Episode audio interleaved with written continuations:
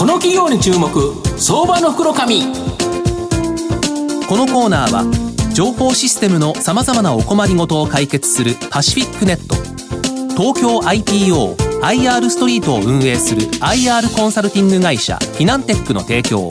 財産ネットの政策協力でお送りします。ここからは相場の福の神財産ネット企業調査部長、藤本信之さんとともにお送りいたします。藤本さん、こんにちは。毎度、相場の福の神こと藤本でございます。よろしくお願いいたします。マーケットちょっとしんどいですね。すねうん、えー、っていう、おはようと思った瞬間にギャーというですね、ねニューヨーク600ドル安ですかという形なんですけど、やっぱこういうですね、マーケットの中はですね、やはり1たす1の1の力がですね、2じゃなくて3、4になっていくような会社をですね、ご紹介したいと思います。えー、今日ご紹介するのがですね、証券コード2588ですね、えー、東証2部上場、プレミアムウォーターホールディングス代表取締役社長の萩尾洋平さんにお越しいただいてます。萩尾さん、よろしくお願いします。よろしくお願いします。よろしくお願いします。お願いいたします。プレミアムウォーターホールディングスは東証2部に上場してまして、えー、現在株価1840円、えー、1単位18万円強で買えるという形になります。東京原宿ですね竹下通りの近くに本社を置くプレミアムウォーターホールディングスは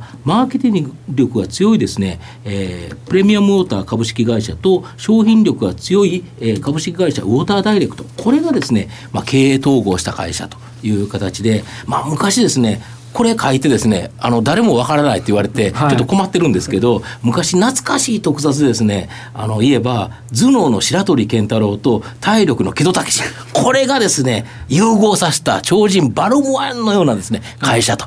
いう形で、うん、私は分かりますけど、まあ、分かり方にはちょっとかすりもしない、まあ、かすりもしない1たす1が345のような、ね、これはなかなかすごいですねバルモアン、ね、子供の頃よく言ってたのが、はい、この、えっと、体力の白鳥健太郎と頭脳の木戸武を足すと6でもないやつができるっていう。まあ、バルバンのあのカス版ができるんじゃないかっていうのがあったんですけどこのですねあのプレミアムウォーターさんはいいところをですね、まあ、集めて、えーと、良くなった会社という形になって、まあ、全国ですね現在4か所のですね水源で採取された水をですね全国に宅配していると、まあ、シェアナンバーワンの企業と今後成長すると思うんですがあの萩尾社長あのここ数年ですね、はい、売上高はですね本当に系統後以降ですね順調にガーッと伸びてきてるんですけどただしですね長年赤字が継続し時にはですね業績の下方修正すること多かったと思うんですけど今回第1クォーターでは経常利益は赤字ながら、えー、黒字転換で直近発表したこの中間決算では一気にですね黒字化してるんですけど、はい、何があったんですかまあ、あのやってる私たちからすると、すべてあの適正というか、まあ、想定内、はい、あのストック事業で、なかなかこう日本では理解されにくいんですが、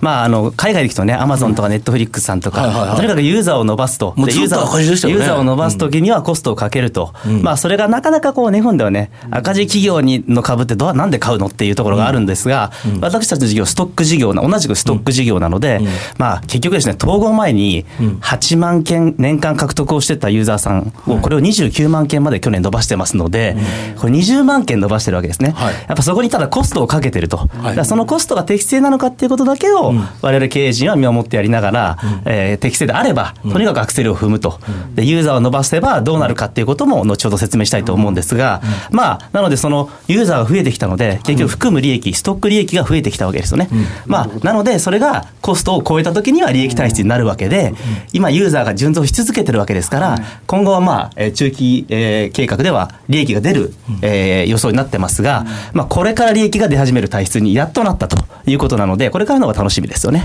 ここまでだけど、株価堅調ですよね。そうですね。あのー、まあ、毎月ですね、月次開示で、純増数を発表してるんですよ。これ、これきついですよね。これは結構、あの、やってる方はですね、あの、株主さんで、これやめた方がいいんじゃないかって方も結構いたんですが、私さんも出ちゃいますもんね。これも私の一存で決めまして、あの、まあ、そこしか逆に言うと赤字なので、理解されないんですよね。なので、この会社は純増していれば必ず価値は上がってるんだっていうことを、この2年間は赤字を拡大しながら私は言い続けたと。まあ、それが、なんとなく分かっていただいた投資家さんには、あの少し還元できたんじゃないかなというふうに思ってます。なるほど、はい。まあ、昨年度ですね、高江水のお客様っていうのは、業界全体で25万件、はい。これしか伸びていない中、御社はそのうちの純増分21万件はい。取られてるんですけど、まあ、御社以外は、ということは横ばいもしくは減らしてる会社もあるということだと思うんですけど、はい。これなんで御社だけが取れるんですか？あのもうこれあのすごくシンプルに言うと営業です、はい。まあ、営業が強いってことなんですけど、あの直営とですね、あの取引先の代理店様の営業マンで、コールセンター、電話での営業とか、対面販売とか、えーそういうもので約約1000人、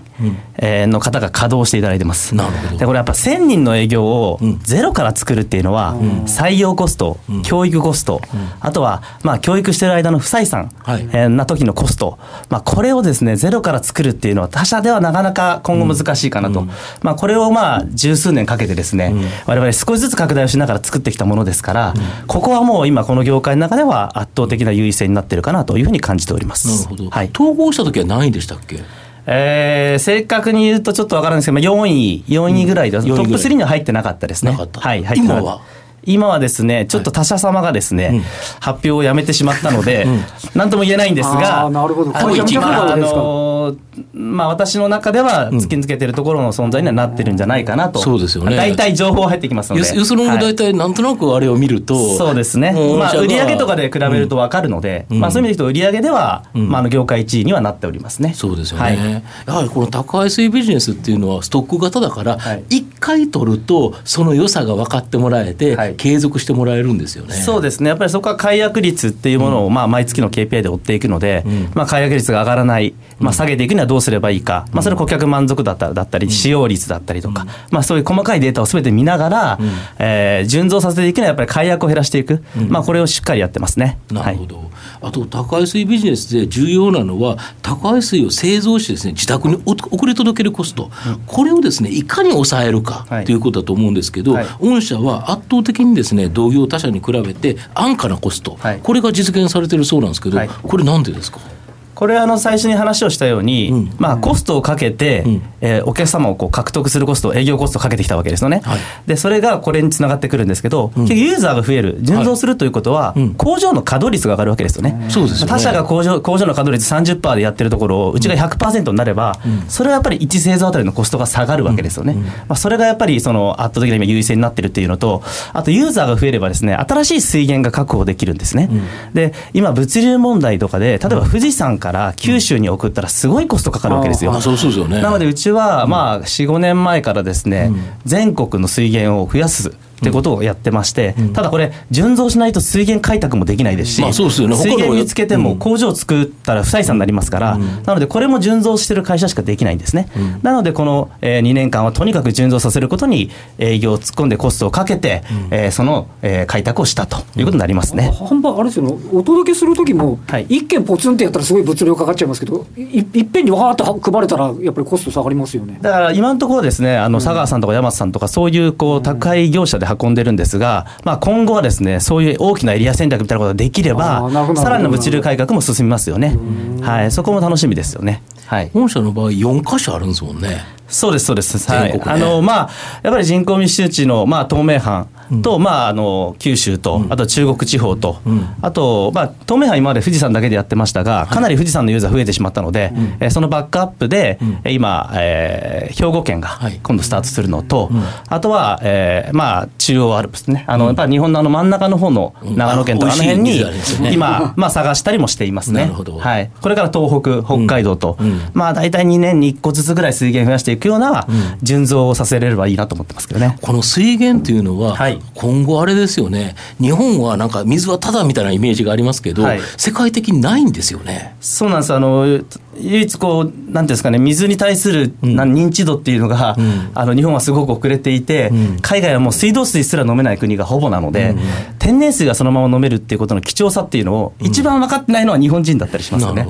なので、もう海外に、例えばネスレなんかは、30年前ぐらいから世界中の水源を買いまくってますから、だからそれがやっぱり資源になっていくっていう感覚が、世界のスタンダードではあるので、まあ、これをまず日本の方にまず分かってもらって、えー日本の水は世界最高の水だということで、世界の方にね、知っってもらえるような、うん、えー、ところまで持っていきたいなというふうに思ってます。宅配水というとドメスティックなイメージがあるんですがホームページ拝見すると日本の水を世界へということですので、はいはい、あのお名刺のこの住所も英語表記になってますし、はい、すごく世界意識してらっしゃるようですね。そうです。もう名刺もあの海外の方とお会いする機会多いので、まあ、実際だから日本の水源を今買いたいと言ってくる海外の方すごく多いわけですよ。と、え。ー、いうことは日本の企業がそれをやればいいだけの話なので、まあ、あのそこには何ていうんですかその日本よりも大きな市場はやっぱり絶対的にありますよね。うん、あのちょっとね商品名出すとあれですけど、うん、やっぱりあのボルベキさんとかエビアンさんとかクリスタルカイザーさんってこれあのフランスとアメリカのお水なんですけど、これあの日本の方飲んでるんですよね。なのでそういうもんだったりするのでこれ逆のバージョンも十分あり得るということですからそれを日本の水でやろうということですよね。成分的には引け取ってないと思います。なるほど。はい、特にアジアのところ中国とかの水正直なんかあんまり飲みたかない感じがしますよね。まあジャパンブランドっていう意味でいくとねやっぱり日本で作ったものをあの海外の方飲みたいっていうことになってますので特に東南アジア中国はこれから対象にはなると思いますね。なるほど、はい、御社の今後の成長を引っ張るもの改めて教えていただきたいんですが。はい。まあまずはですね、水源を確保していくってことに考えると、ユーザー数を増やすってことなので、うん、まあ、やっぱり営業です。なるほど。営業をやればですね、ユーザー数を増やす。うん、まあ、そうすれば、まあ、業界での圧倒的なリーダーになっていくと。うん、そうすれば、1製図あたりのコストが下がる。かつ、いい水源が確保できる。そうすると、世界でも戦えるような、まあ、その準備ができるということになりますよね。やっぱり圧倒的なこう資本力に対峙していくには、やっぱりいい水源を、えー、いい水源でいい水をどれだけで低コストで作れるか。まあ、これが実現できれば、世界と勝負できるというふうに思っているので、そこまでやりたいというふうに考えてます。はい、あの超人バルモアにこだわっちゃって申し訳ないです。けど、はい、やっぱりあの2社の統合っていうのは、はい、結構そこが営業力の起爆剤とかになったっていうまあそうですね、あのまあ我々プレミアモーターって、私はプレミアモーターの代表だったんですけれども、はい、まあ営業が強い会社だったわけですね。ただやっぱりその資本だったりとか、あとはまあその水源、ね、いい水源を持っている会社と、まあそれをやっぱり一から全部自分たちでやるよりは、早く市場をどう取り組むかということのスピードアップを図った方が、まあ私はいいというふうに判断をして、えー、統合という決断をしました。はい、すごい伸びの起爆剤になってみたいな感じもしますね。そうですね、はい。まあ、最後まとめさせていただきますと、まあ、世界にはですね、ざまな試験がありますが、この水、特にですね、この飲料水に関しては、日本はですね、世界でも有数の資源大国という形になります。まあ、すでに全国4カ所の水源地から全国に宅配できる物流網、これを構築し、宅配水でですね、トップシェアを持つですね、プレミアムモーターホールディングスは、まあ、今後大きく成長できる可能性があると思います。今までは、まあ、新規顧客獲得のマーケティング費用が重くですね、赤字が続いてきましたが、ようやく先日発表した決算発表で黒字化と。まあ、ここからはですね、一気に収益も拡大するフェーズになると。で、3月末現在で外国人投資家比率が0.1%、投資比率0%と、大株主以外はですね、まあ、個人投資家主力のですね、まあ、企業、銘柄だったと思うんですけど、ここからはですね、やはり利益が出てくれば、外国人投資家、機関投資家がですね、まあ、買ってくると。そうすると、やはり大きな成長を信じてですね、まあ、じっくりと中長期投資でですね、はい、えー、投資したい企業だなと思います。今日は証券コード2588東証2部上場プレミアムウォーターホールディングス代表取締役社長の萩尾洋平さんにお越しいただきました。萩尾さんどうもありがとうございました。ありがとうございました。藤本さん今日もありがとうございました。どうもありがとうございました。フィナンテックは企業の戦略的 IR をサポートします。国内最大の IR ポータルサイトである IR ストリートは3万名以上の国内外の機関投資家を中心とした会員が登録しております。iPhone アプリによる利便性と英語コンテンツは特に外国人投資家のゲートウェイとなっています。企業と投資家のコーポレートアクセスを実現し、株価の流動性、フェアバリュー形成を実現いたします。この企業に注目、相場の福の神。このコーナーは情報システムのさまざまなお困りごとを解決するパシフィックネット